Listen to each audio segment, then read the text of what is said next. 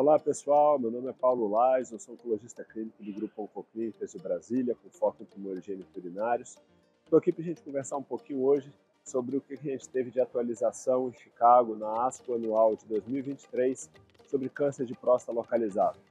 Meu grande amigo Dr. Fernando Maluf vai estar falando sobre o que a gente teve de novidade na doença avançada e eu vou focar aqui basicamente em dois estudos. O primeiro estudo, um estudo do grupo do NRG, estudo bem interessante, que tentou, através de uso de inteligência artificial, fazer uma avaliação em pacientes de risco mais alto, para ver se, através de uma substratificação, olhando os critérios prognósticos é, de cinco grandes estudos, onde ele se baseou através da inteligência artificial, se a gente poderia descalonar o tratamento para alguns dos pacientes.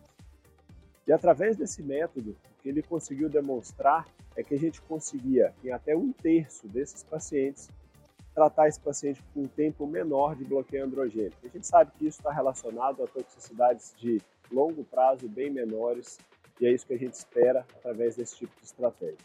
O segundo estudo vai no mesmo conceito. Na verdade, o objetivo desse segundo estudo era avaliar o nadir de PSA depois de seis meses de tratamento com radioterapia e ADT, e através de uma análise retrospectiva de 40 estudos, ele iria tentar avaliar se aqueles pacientes que têm um nadir menor do que 0,1, a gente poderia talvez no futuro pensar em descalonar esse tratamento.